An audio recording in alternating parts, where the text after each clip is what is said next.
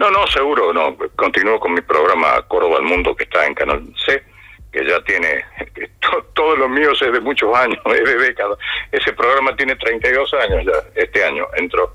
Es, fue el primer programa eh, periodístico eh, que comenzó en Canal 12 también, lo hacíamos, eh, salía por aire, que se llama Córdoba al Mundo, que fue el primer programa periodístico de economía que hubo en Córdoba. Bueno, con eso ahora sale por Canal C, en Cablevisión, y en eso continúa, es decir, hay que seguir despuntando el vicio, pero vos sabés que, eh, como yo eh, he dicho en, varias oportunidades, no solo ahora, sino antes, el, periodismo eh, es algo que nos excede, es decir, es algo que por más que querramos decir, bueno, esto no es así, pero estando en vacaciones uno ve una cosa y se la imagina, no se la imagina como una persona normal, se la imagina siempre periodísticamente.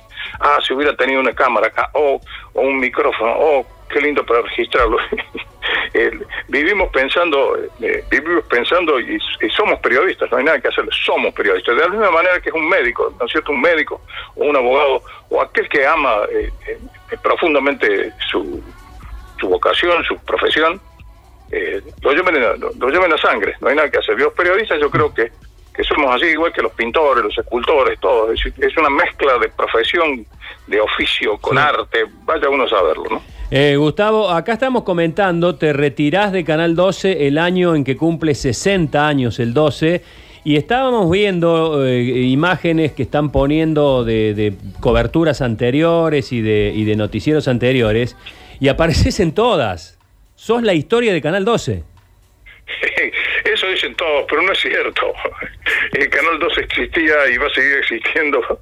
Existía antes antes antes de antes que yo llegara y, va a seguir existiendo a pesar de que yo me vaya, pero eh, siempre por supuesto vamos a tener vínculos, eso es lo que me han pedido me han pedido este eh, eh, todos los que están en la parte directiva del canal que sigamos conversando, que, que, van, por supuesto, hay que decir, si es, es, mi familia, ¿cómo, ¿cómo me voy a ir así?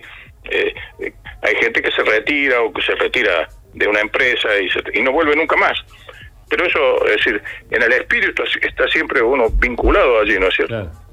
De la, de... que se transforman por esos fenómenos de, de, la televisión, que un trabajo, un trabajo, porque en definitiva es un trabajo más, un trabajo profesional, el trabajo de periodista.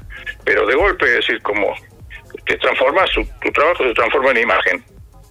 Y, y esa imagen hace que que el canal tenga una trascendencia realmente importantísima y que el, primer canal de, el primer programa de la televisión argentina sea precisamente este eh, el noticiero de la televisión cordobesa, no argentina. el, único caso de la televisión argentina donde un noticiero lidera todos los rankings. Eso no existe. No, existe, en ningún canal, en ningún canal del país. Es verdad. Gustavo, eh, ¿cuáles son los tres, los tres momentos más inolvidables, aunque debes tener 100, pero ¿cuáles son los tres o cuatro, para no hacerlo tan largo, que, que te saltan primero a la memoria cuando pensás en toda tu vida periodística? Y son muchas cosas, muchas cosas. Este, indudablemente el día 29 lo, lo que pasó en el Corobazo, eh, el viaje a la Luna, el terremoto en San Juan, eh, qué sé yo. Eh, cuando estuve a punto de perder la vida, cuando Hilaire tomó la jefatura de policía, ¿te acordás? Bueno, ahí estamos con Pepe Escudero y aún que nos había parado un policía que estaba muy asustado y se le escapó. Es, decir, que tenía una PAM, que es la, eh, la pistola ametralladora vieja, ¿te acordás que hacían aquí en Argentina? Sí, sí, sí. sí. Y, se le escapó el tiro, se le, es decir, no se le escapó el tiro, eh, los tiros, y, como efecto del retroceso la ametralladora se levanta bueno, y pasó, los, tiros pasaron entre, entre Pepe Escudero y yo, es decir, pasaron por, un espacio de 50 centímetros y, terminaron agujereando un, techo de chapa, un tolo de chapa que había arriba, no me voy a olvidar nunca, eso fue en la, en la avenida Maipú. Esos son algunos de los algunos de los tantos de los tantos sucesos, ¿no es cierto? Algunos de los tantos sucesos. ¿Qué sé yo? ¿Te imaginas a lo largo de todo esto? Bueno, Gustavo, Escucha, eh, no, yo contaba, yo contaba recién que me tocó hacer, hacer varios trabajos contigo, de hecho fui eh, un tiempo productor tuyo. Cuando fuimos a Buenos Aires, no solo me diste de comer, sino de tomar. no me dejaste pedir, no, no, aquí el que va a pedir, él pidió los platos de los tres para que... No, éramos dos, perdón. Y aquí yo te voy a enseñar a comer. Y bueno, me enseñó a comer y a tomar. Eh, bueno, esa, esas partes, las partes de atrás del periodismo y quien hemos, hemos tenido la suerte... Lo que pasa, lo que pasa es que, que vos sos de aña tuya, como, dicen, como lo dicen los santiagueños, esa forma tan particular y tan simpática. Sí, y bueno, y Pero de ahí de aña tuya también era, era, eran los Mansi, ¿no? Víctor y Homero Mansi, qué, qué pedazo de poeta, eran también de aña tuya de tu pago. Y por eso saliste vos medio poeta también, ah, poeta, el poeta es loco. Escucha, ¿y vos también estuviste viviendo o sos de Villa del eh, Villa María del Río Seco? Ahí pasé, pasé prácticamente todos los primeros días de mi infancia, desde que nací hasta más o menos los eh, cuatro o cinco años. Este, íbamos, porque mi padre era, era médico en Villa de María Río Seco. Y por supuesto, esos recuerdos, no, sabés que a pesar de ser tan chico, me acuerdo, me acuerdo muy bien, muy bien, muy bien de todas esas cosas que pasaban ahí. Después seguimos yendo hasta que mi padre vino aquí, cuando, hasta que yo tuve 12 años este, que mi padre ya vino a Córdoba, eh, pero seguíamos yendo eh, esporádicamente, es decir, mi madre viajaba cada 15 días y mi padre venía una vez por semana, a veces cada 15 días venía aquí a Córdoba, Mm. porque mi madre era profesora acá y, y mi padre era el director del, del Hospital Regional de Villa María. Claro. Estuve los otros días por ahí, en el verano estuve recorriendo Villa María, pero está todo asfaltado, es decir, Ah, está lindo, está lindo. ¿no? Sí, está lindo, claro. está lindo. Eh, escuchame, Gustavo, eh, ¿por qué te dice, yo nunca te pude de- decir pavo, eh, como todo el mundo te dice cariñosamente, y aquí Sergio contó una historia, eh, quiero saber, a ver, de tu boca, ¿por qué te dicen, por qué te pusieron ese apodo? Eh, pero mira, es, es sencillísimo. Eh, yo llegué a Radio Universidad siendo prácticamente un adolescente, tenía 16 años.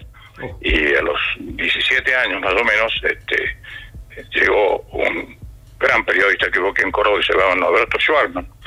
Y claro, era, lamentablemente tenía un aspecto muy particular, el ruso, como lo decíamos nosotros, por sobre todo por el apellido.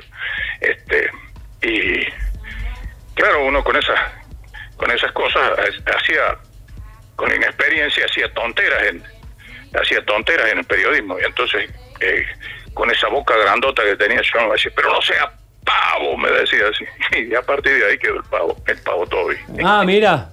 Mira, viene de Radio Universidad. Yo el dato de Radio Universidad lo tenía.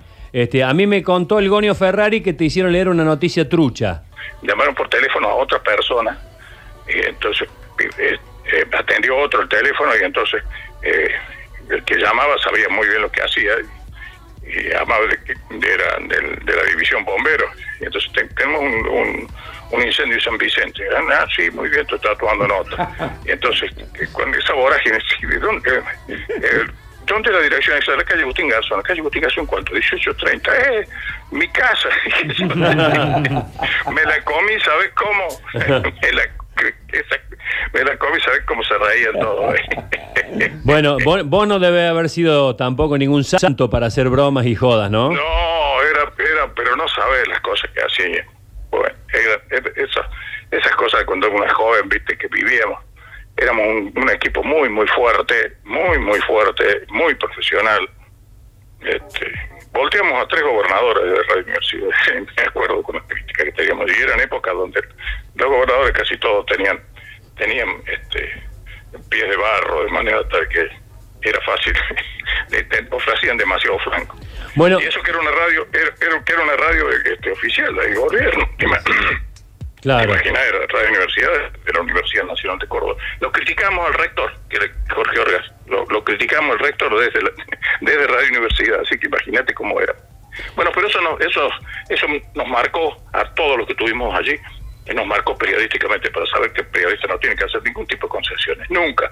Cuando una cosa está bien, está bien, y cuando está mal, está mal. Generalmente, y lamentablemente las cosas generalmente están mal. Pero, ¿qué va a hacer? Es, ese, ese es el, el oficio nuestro y el oficio que hemos tenido toda la vida. Claro. Bueno, Gustavo, eh, ¿a quién pondrías en tu lugar en Noticiero 12? iba a quedar eh, eh, con figura central, que es Fabián Alprá, y también van a estar eh, Petete Martínez y, y Trochinki, Federico Trochinki, van a estar ellos. Ujú. Es decir, que un, que un poco es, eh, digamos así, una, un, eh, lo, lo que veníamos haciendo, ¿no es cierto? Es decir, yo, eh, siempre, por supuesto, la parte central y, las noticias más importantes y los temas del día los he abordado yo. fue una determinación que se tomó hace más de dos años en el canal. Bueno, y hay que ir, se, formando toda esa gente que, y cada vez están mejor. Está bien, no sé. a pesar de que entró yo, el rating sigue siendo alto, así que nadie es imprescindible. Eh, en eso estoy plenamente de acuerdo, plenamente de acuerdo que cuando las cosas se hacen bien en equipo y hay un respaldo de una institución, de una marca como el DOS y demás, nadie es imprescindible, pero a los seres humanos se los extraña, tenés una audiencia que te sigue muchísimo, eh, nadie es imprescindible, pero, pero ese rating lo has ido construyendo con el paso de los años, así que en el fondo me parece coherente que eh, Fabiana, rodeada por un grupo de periodistas que se ha venido ya desarrollando, sea la continuidad natural de, de este proceso. Así es, sí. Te mando un abrazo. Un abrazo grande. Hasta luego.